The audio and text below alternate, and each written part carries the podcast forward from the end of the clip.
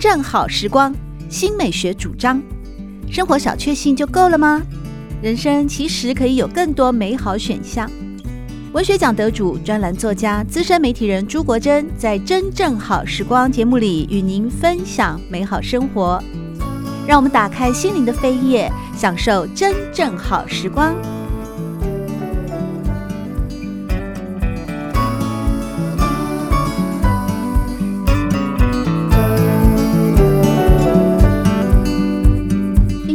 好，在今天真正好时光的节目当中呢，我们访问的是东华大学的特聘教授，但目前在师大任教的徐文蔚老师。过去投入了宜兰花莲的偏乡数位化的工作，整整有十五年的时间。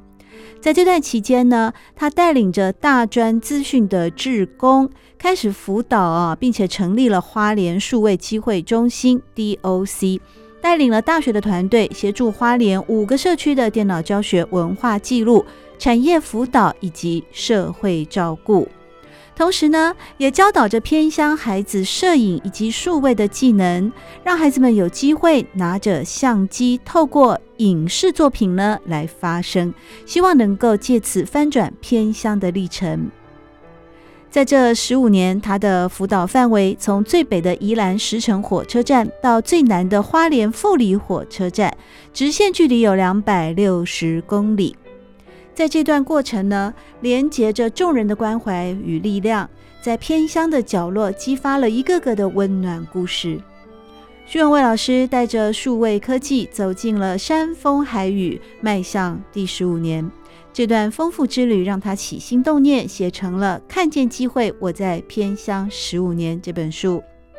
在今天的节目里，我们也访问了徐文蔚老师。首先想请问他的，就是在玉里的数位学习中心，也就是 DOC，它是设在天主教堂里面的。对，最早的时候我们是设立在呃玉里天主堂里头。那刘一峰神父非常的有爱心，他希望说，呃，因为他呃把天主堂当做一个年轻人知识成长的地方，所以别的教堂可能都是呃做礼拜啊或望弥撒，那他的教堂呢，就是本来的一楼就是一个非常大的图书馆。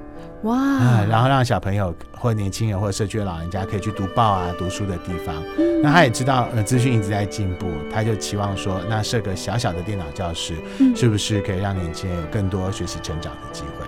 是我那个刘一峰神父啊，他是一九八六年来到玉里的，哦是是是，所以到现在屈指一算，已经三十多年了呀。对对，他就一直在玉里天主堂奉献他所有的一切，并且带动这整个地区的呃资讯交流也好，文化的交流也好。而且我觉得刘神父最可爱的就是他一九八六年啊，就在您那个看见机会，我在偏乡十五年的书里面有记载，他其实刚到玉里的时候，他是用唱歌来教化 群众的。对。对对，他很有趣。其实他是一个法国神父，嗯、然后那刚到台湾来的时候，那因为很有趣嘛，就是他们大家都以为台湾都都讲台语这样子，所以就是来来台湾的时候会台语，然后后来还要去学国语。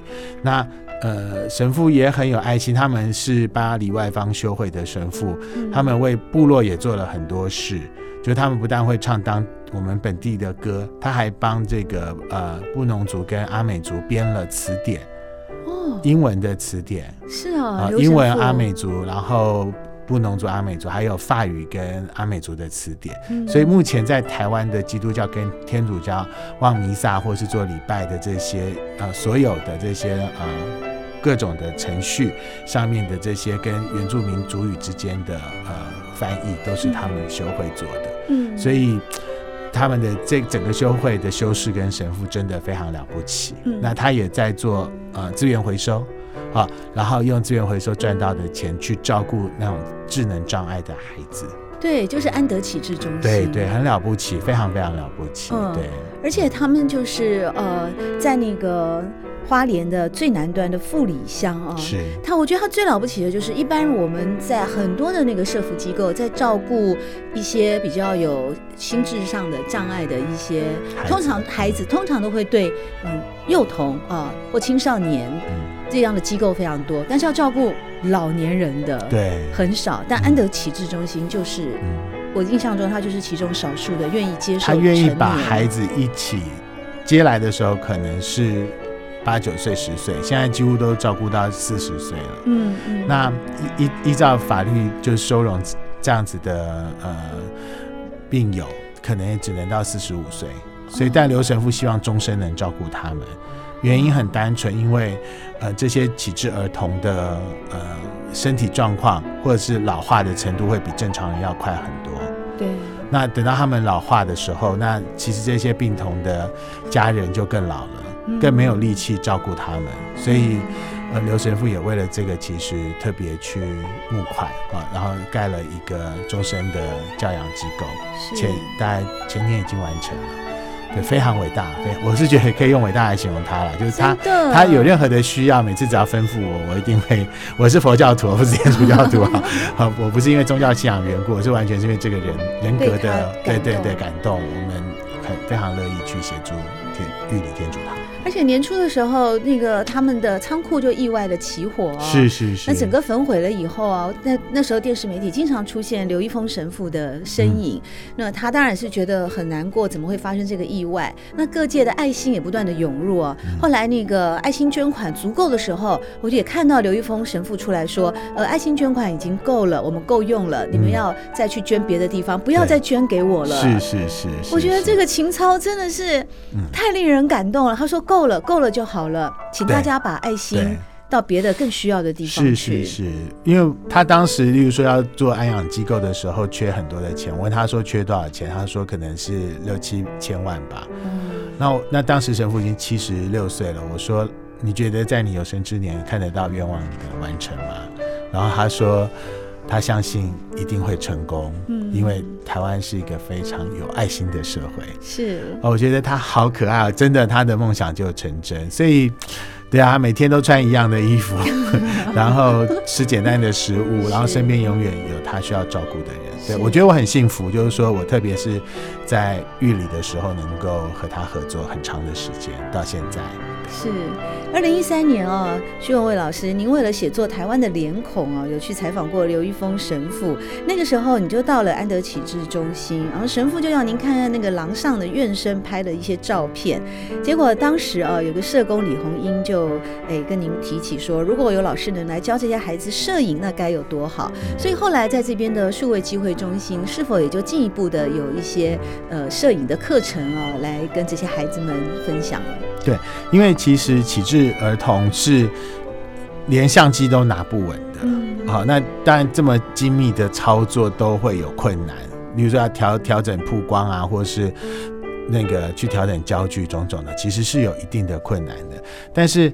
呃，换个角度来讲，因为他们的颤颤抖，或是他们的拿不正，他们所拍出来的照片里头，又会显现出来一个另外的世界的风景。所以我们也知道应该要这么做，所以我们后来在前年就邀请到呃，我们很很知名的诗人摄影家德亮，然后就带着二手相机捐赠给这些院童，然后带着他们拍照。我一直。很感动嘛，就是呃那些院生那个就看的那个小视窗有没有，嗯、然后叫别的院生说，那你当我的 model 这样子，然后当他这样子抖抖抖抖抖，然后看到那个对面的人放进去的时候，就一直开心的喊有了有了有了，哦、对啊、然后按下去，我们就叫他赶快检查，然后他们就很开心。那后来我们都是摄影。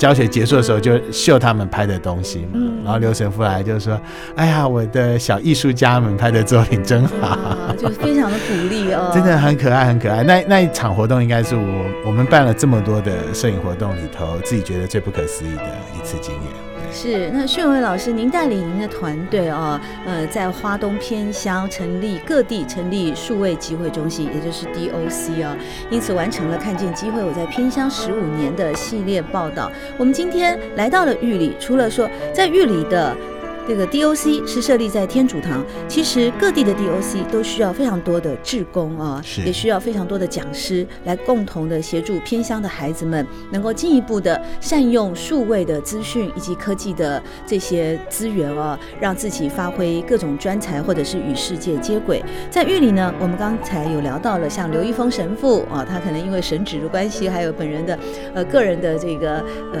热情的关系，他就在玉里这么久这么久。其实另外也有一个也值得一提的，那就是一个小画家、讲师志明。嗯，那林志明，他曾经在玉里天主堂啊，完成了一幅《天使之钥》这样子的一个围墙上非常令人震撼啊，也令人激赏的绘画。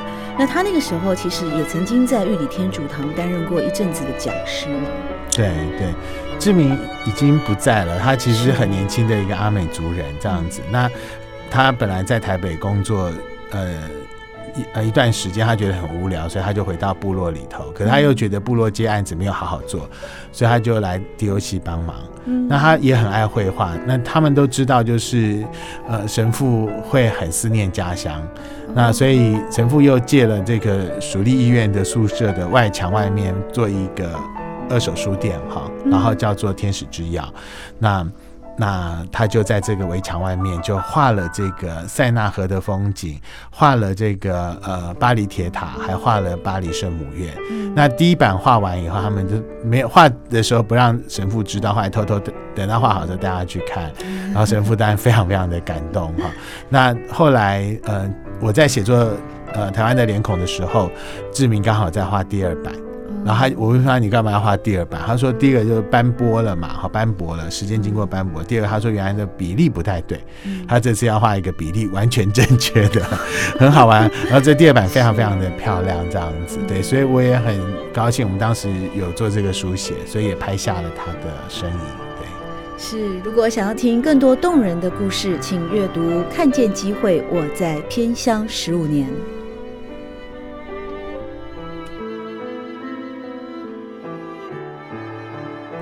真正好时光，每个星期六早晨八点钟到九点钟，在汉声广播电台全国联播网播出。节目同时也会上传到汉声广播电台的官网，您可以透过经典回放的单元，随时做随选音讯的收听。我是朱国珍，祝福大家有个美好的周末夜晚。喜欢朱国珍制作主持的《真正好时光》，欢迎您订阅、分享或留言。随时保持互动，一起共享美好生活。